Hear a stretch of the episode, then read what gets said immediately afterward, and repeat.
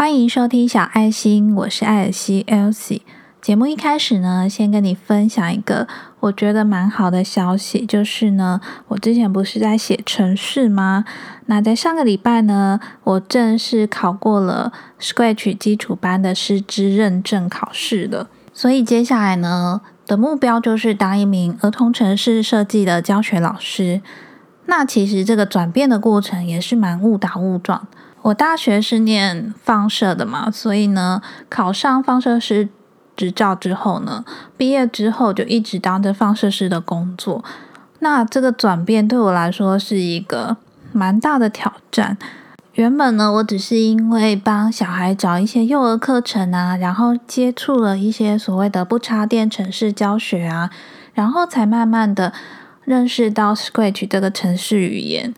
那后来呢，才想说，不然呢，我就自己报名，然后学学看。当时呢，这个平台的创办人呢，也一直鼓励我们说，这个程序员呢，小四开始，小学生就可以写出来了，所以呢，我们一定没有问题的，就会这样子鼓励着所有想要成为培训老师的大家。那其实从零开始学程式真的很不容易。因为呢，我以前没有城市基础嘛，所以我就是跟着影片啊，还有教学这样一步一步慢慢的学，然后慢慢的练习自己写程式，那自己完成这些老师作业的要求，同时呢，可能还会遇到蛮多挫折，还有你的创意力发想不足的这些问题。但是其实呢，我们都会焦虑以后的世界不知道会变成什么样子。那现在课纲改了嘛，国高中以后呢，也把城市语言纳为必修。那为什么全世界的人都鼓励呢？从小开始学城市语言这个事情呢，一直让我觉得很好奇，所以呢，我就自己去学城市嘛。那我从这个学城市的过程中呢。发现其实呢，你要写好程式呢，你必须要有逻辑，然后呢，还有运算思维。那最重要的呢，就是培养自学力。如果你自己拥有足够的自学力，你是自己想去了解什么，然后去学习，而不是等着老师教给你什么你才学什么。这样子的小孩成长之后呢，应该也不容易被世界所淘汰，因为他自己本身就。自带这个自学的能力，可能有人会问我说：“Scratch 是什么？”Scratch 呢是一个麻省理工写给小朋友的一套电脑程式开发平台。那它现在呢已经有一百五十多个国家可以使用，那它是可以免费下载的。那它写程式的方式呢，就是像拖曳积木这样子堆叠的方式呢。然后去设定跟控制角色的行动和变数啊等等的。然后呢，从这个 Scratch 的设计呢，你可以设计贴图，可以设计动画，也可以设计小游戏。所以对小朋友刚开始入门学习程式语言呢，比较不会怕英文不会啊，然后看到那种很传统的那个程式码，用 Scratch 当程式语言的。入门基础呢是蛮适合的，因为有这些概念呢，你之后要衔接其他的程序语言都会是比较容易上手的。那在学 Scratch 的过程中呢，小朋友也会去思考啊，去创造他自己的专案啊，然后从中获得成就感吧。至少呢，他们会觉得写写程式是一件好玩有趣的事情。那 Scratch 基础班呢，建议是从小学四年级以上呢开始学习。那在这边小小打个广告，如果你是住在高雄屏东地区，那家里也有这个年纪的小朋友想要学学看的话呢，你也可以私信给我，留言给我。那如果是在其他县市，你想试试看用远距线上教学的话呢，也欢迎你呢跟我联络。不过呢，远距上课的话，还是需要有家长呢一边跟着孩子学习，效果应该会比较好一点。总之呢，因为现在自己有一个这个转变嘛，所以现在等于就是把角色重新设定，然后重新归零，重新出发的概念。其实对于未来，因为都还是未知的领域嘛，所以自己当然也会害怕。不过呢，如果坚信这是一条对的道路，那就先试试看，不要在还没有开始尝试之前呢，就自己先放弃了。那最近因为考过了认证嘛，所以呢，亲朋好友知道之后都非常的替我开心，也鼓励我，也觉得我很棒。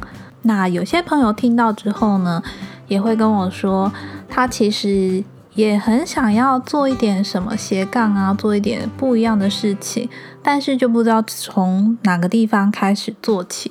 也有一些听众呢，会私信给我，留言给我。跟我说，他现在呢找不到人生的热情呢，然后也很迷惘，也想做点别的事情。毕竟现在是一个斜杠的时代嘛，大家好像都在斜杠，自己也变得很焦虑。那我觉得人会很焦虑是很正常的，因为现在这个时代呢变化真的太快了。你能够想象以前你还没有手机的时代，甚至。手机刚出来的时候也没有影像嘛，只能传简讯，然后以前还要算说简讯要传几个字，不然就会再被多扣一则简讯费用。那现在时代已经变化到，你只要有网络，你根本就不用付简讯的费用，而且呢，讲电话也不用钱啊，因为你只要有网络就可以跟世界各地的人联络通话。那今天的节目呢，我主要想分成两个阶段。一个是，如果你跟我一样也是当妈妈，或者说你也是一样在三十岁左右的这个范围所产生的焦虑。那另外一个呢，就是学生时代可能大学生二十几岁的烦恼吧。那我都会用我自己经历过的故事呢分享给你。那首先呢，就先分享，如果你也是当妈妈，或者你的年纪大概在三十岁这个范围左右的话。这个时代的我们呢，真的是非常焦虑，因为有些朋友啊，同年纪的可能都已经事业有成，是个年轻的 CEO，或者你看网络上的一些 YouTuber 啊，他们可能年纪也有的可能比我小，那有的可能跟我差不多。那大部分的人呢，都还在自己的工作岗位上。那这工作对于大部分人来说呢，可能。不是特别好，也不是特别坏，但是就是有一份稳定的薪水，然后可以把自己的生活照顾好啊，或者是支付家庭的支出等等。那我觉得，因为三十岁这个年纪，可能大部分有家庭，那如果还有小孩的话呢，其实真的没有办法轻易的、很任性的说，哦，我不想做这工作了，因为你就是需要这份薪水呢。来照顾小孩、付房贷啊等等的。那我自己之所以可以比较算是别人眼中的任性吧，就是因为呢，我的队友很支持我，那他也相信我做得到。然后我们大不了就省一点过日子嘛，比如说把小孩的课后才艺两项删减为一项等等的。因为当我刚开始说我想要做点别的事情的时候，很多人也会质疑我，包括我的家人也会质疑我说，放射师就是一个很稳定的工作啊，就算这个放射师有的可能要轮班啊，有的可能待遇没有这么好，但是其实你只要愿意去做，你还是可以有一份稳定的薪水。那对我而言呢，我自己没有讨厌放射师的工作。我也算是蛮喜欢有一项专业的感觉，不过呢，因为放射师通常都是在医院工作嘛，在医院工作呢，你的工作就不是这么单纯的只是做你的工作，你可能还要有主管的压力啊，还要有同事的相处啊，还要有跟病人沟通，一些职场上你可能会想到遇到的问题都有可能会发生。那最让我想改变的一点就是呢。我就在想说，同样是这个上班的时间八小时好了，在这八小时内，我能不能创造出比我在这里当放射师还要更高的价值？我能不能运用这八小时去创造更多我想做的事情？另外还有一点就是，我能不能够呢，把时间的主导权呢掌握在自己的手上，而不是掌握在别人手上？那这个呢，是我想要改变的原因。不过呢，因为我才刚开始改变嘛，所以我现在还是想继续往这个儿童城市教学的这条路继续往前走，但是未来很难说啊，也许有一天我又回去当放射师也不一定。总之呢，你现在选择了什么，你就好好的对待你的选择吧，不要去想说我以前如果怎么样怎么样就好了，因为以前的事情都已经发生了，你现在再去想那些也没有更好。现在的你呢，都是由过去的你所累积而成的，所以如果你想改变的话呢，就从现在的你开始改变吧，好好的去对待你每一个选择。那如果你也曾经想过自己想要有一份副业啊，或是斜杠收入，但是却不知道怎么跨出那一步的话，那我就介绍你一本书。这本书呢是《主妇的斜杠人生》。律师娘教你重新定位自己，创造额外收入，打破人生天花板。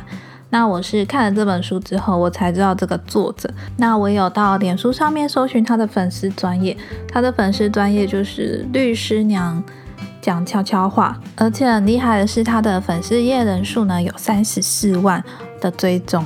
所以我真的觉得，如果你是有这个困扰的话，蛮适合来读一下这本。律师娘的新书，这本书比较着重在已经当妈妈的家庭主妇。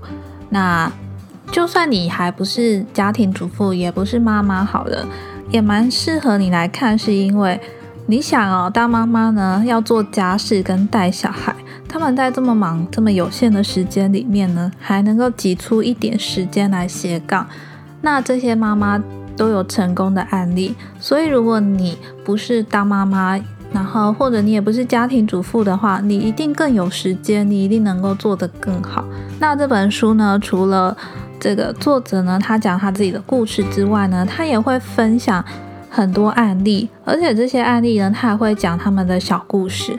那有一些呢，甚至现在创业都蛮成功的。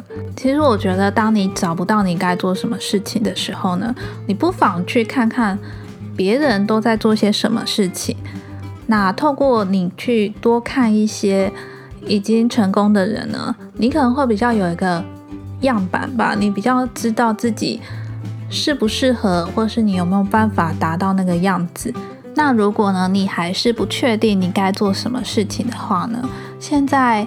蛮多那种一日工作坊啊，或是那种各式各样的体验课程，其实呢，你都可以依照你喜欢的，或是你有兴趣的去试试看，去上上这些课，不管是线上的课啊，或是线下的课都可以。那你透过上课的过程去学习，学完之后呢，记得要花一点时间把这些东西记录下来。不管你是要写在你的日记上，或是写在你自己的部落格，或是写在你的脸书、你的任何的社群平台都可以。因为呢，你有输入，必定要有输出呢，你才可以去好好的整理你这些生活中的经验跟感受。透过上课呢，真的可以知道你到底是不是有兴趣。我曾经呢，在一两年前吧，我去上了一个。就是当时很红的那种做造型馒头的课，因为当时小孩还小嘛，然后看着网络上的一些造型馒头的图案、觉图片啊，觉得很可爱，也想要自己做出来给自己的小孩吃。那我就去上了一天的课嘛。那在上课的过程中呢，因为他必须要很花力气的揉面团，那我就确定我自己不太适合这件事情。因为你要花费好多力气，那这可能不是我喜欢的，所以呢，我就当天体验课完之后呢，我也没有在家里做过。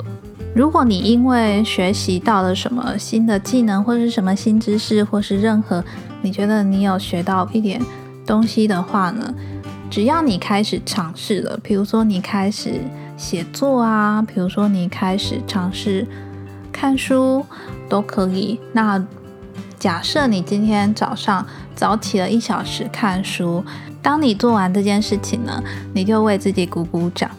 那假设今天你在晚上的时候陪小孩玩玩具，那你觉得这个时间呢过得非常的开心，那你也为自己的这个时间鼓鼓掌。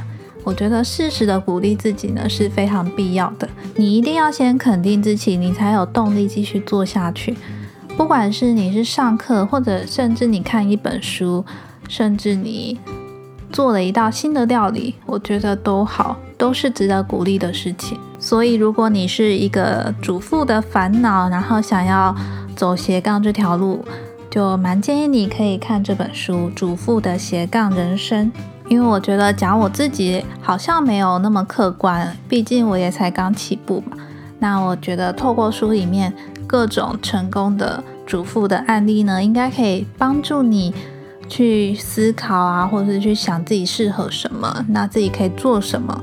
就算呢，你不是想创业，不是想斜杠，透过这个学习的过程呢，你也可以慢慢的找到自己的兴趣，那让自己呢有重新燃回那种热情吧。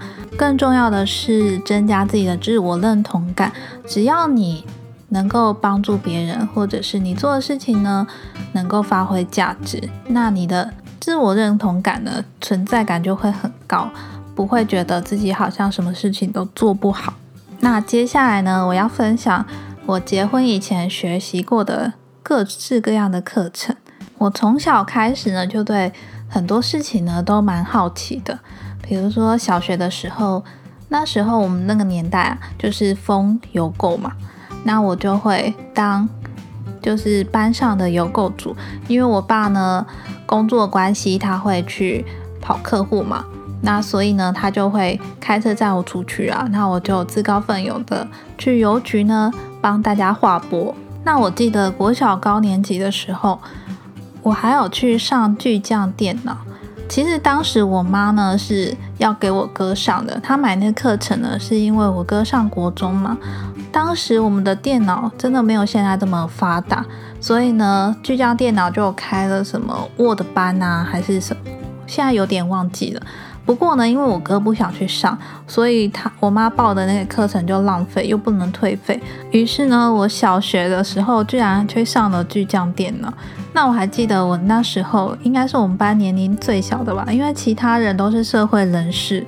那后来真的自己开始想要主动学习，应该是大学的时候吧。那我刚刚还去找了一下我大学的成绩单，看我到底修了哪些课程。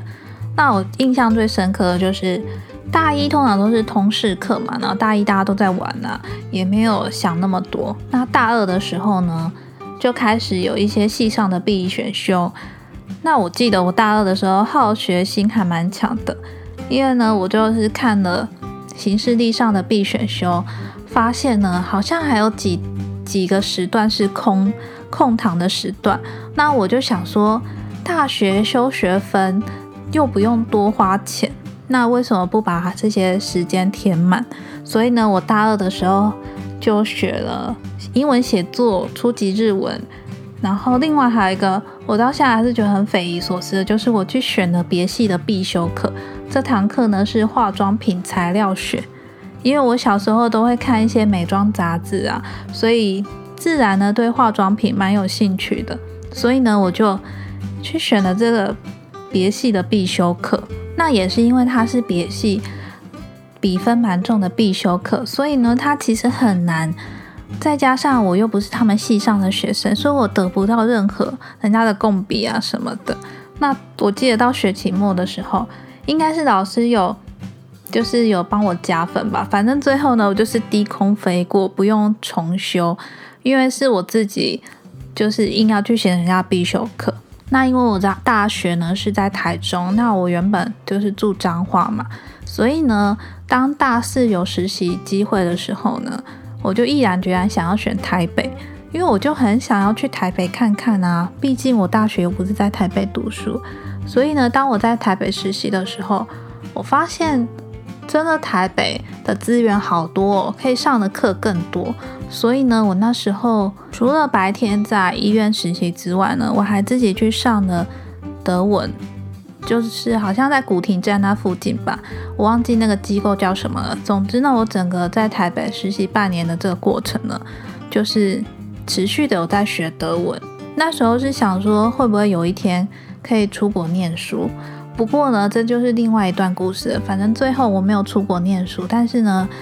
那段时间我就是学了德文，那后来因为也没有决定要出国念书嘛，所以德文就没有再学了。那也没有用到。不过我当时在学德文认识的这些同学啊，其实有一些当时都会加 FB。但我发现，就是你去上课呢，不只是去学习，你还是去认识不同生活圈的人。那因为他们是不同领域的人，结合在这个班级上课，所以呢，你的看世界的角度又会更大了一点。我记得当时有一个德文班同学，他后来呢，就是现在应该是在瑞典吧，就是他在瑞典念书，然后也当了一个设计师。蛮厉害的。那到后来开始工作之后啊，我还是持续的会去看一些，比如说文化大学推广部有什么课程，因为我就是兴趣很多，也可以说是找不到自己到底想做什么，所以呢，就是多多去探索。那我后来有报名的一堂是透明水彩，那教这个透明水彩老师是梁峰老师，他就是会教你用水彩，然后画出那种。小插图啊，很像绘本的那种小插图，然后因为是透明水彩嘛，所以呢，就是看起来就很漂亮，然后很可爱，很喜欢，所以呢，我就去学了这个透明水彩。那我透明水彩也学蛮久的，但是学到我后来真的要结婚就没有再学了。我还记得那时候真的学完回家，因为还是要练习才会进步嘛，所以呢，就拿着画笔在水彩纸上画画。那种感觉真的蛮疗愈的。然后画完之后呢，就会觉得啊，原来我也可以画出这个图案，蛮开心的。不过你说我学这个是要成为艺术家吗？也不是啊，其实就只是培养一个兴趣。但是我现在也没有真的有时间拿起来画画。不过呢，我总是觉得你以前学习到的，都会是你成长的养分。你一定有从那个学习中得到了什么。我也曾经呢，在大学的时候，因为我们学校就会办很多演讲，那有些演讲呢，它是会付餐的，就是会付午餐的便当。那大学生嘛，为了要省钱呢，就会想说，嗯，没关系，那我就花一天去听演讲，然后中午吃便当。但其实他们的演讲有些都。就是跟医学相关，其实都蛮难的，你也听不太懂，但是还是会强迫自己坐在那个教室里面，然后等着下课，然后可以吃便当。所以，如果你现在是大学生啊，我觉得大学生对未来一定蛮焦虑的吧。不过，我觉得大学生就是最有时间，你可以透过，比如说打工啊，或者是真的是学校有开一些什么课程，或者是你额外。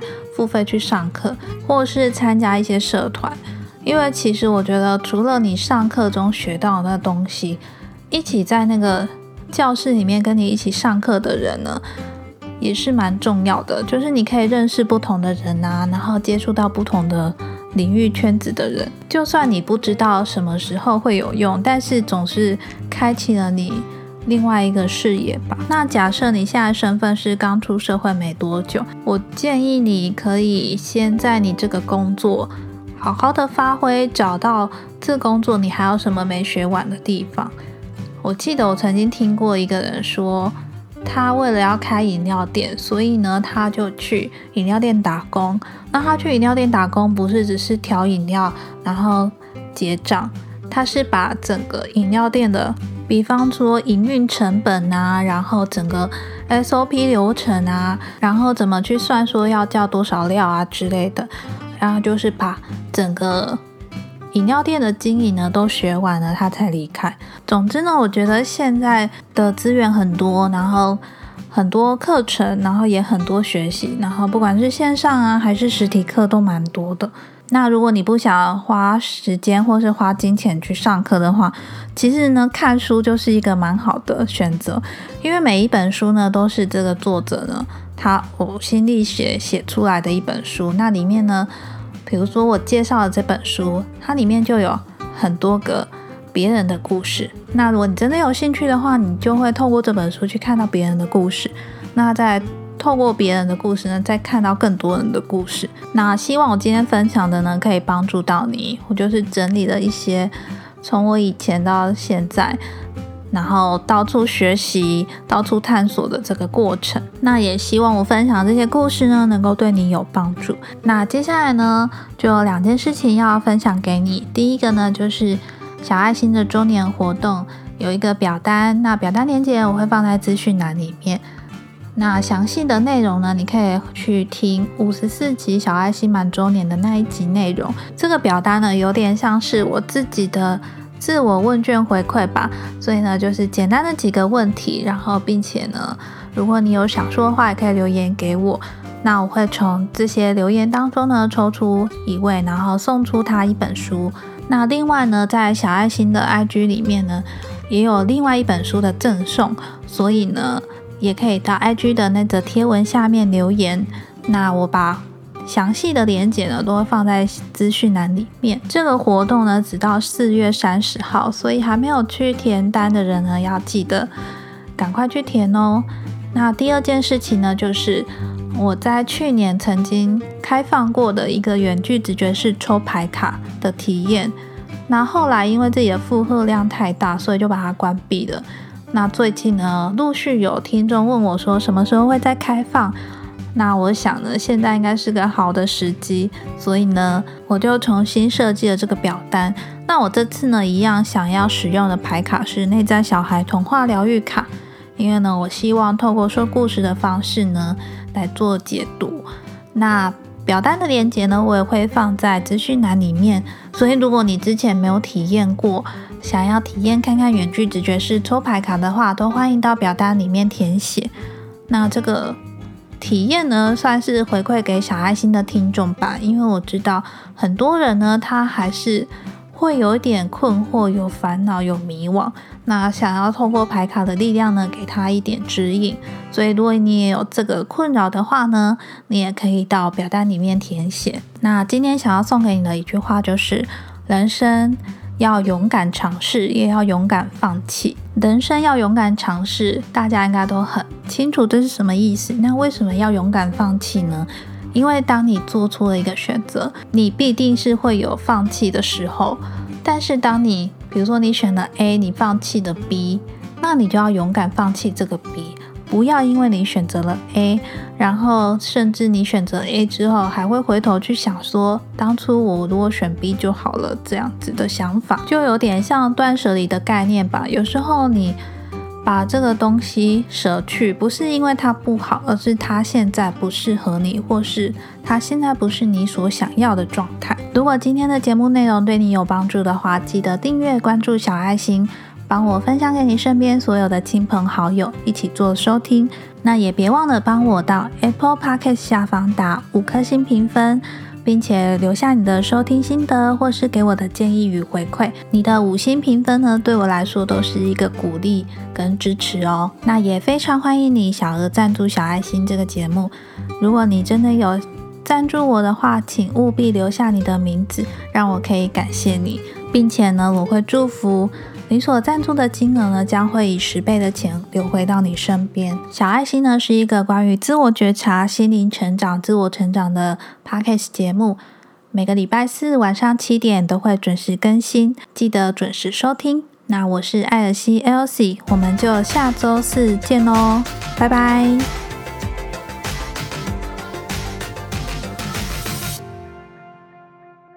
上一集不知道你有没有听到最后的这个小彩蛋？那今天呢，我想要跟你说的就是一件很糗的事情。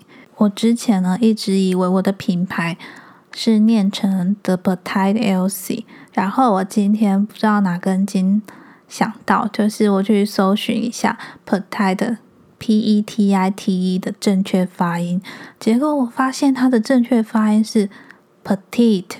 也就表示我一直以来都误会、都念错了，我这真的好尴尬。所以呢，我的品牌正确发音是 The Petite Elsie。那我的 IG 账号就是 The Petite Elsie，T H E P E T I T E E L S I E。希望呢，我以后不要再念错了，因为我刚发现的时候，我觉得超糗的，而且我。一直讲了这么久讲了一年我都没有发现我居然发音发错了非常的尴尬。那今天的小彩蛋就跟你分享这个小故事小秘密那就先这样喽拜拜。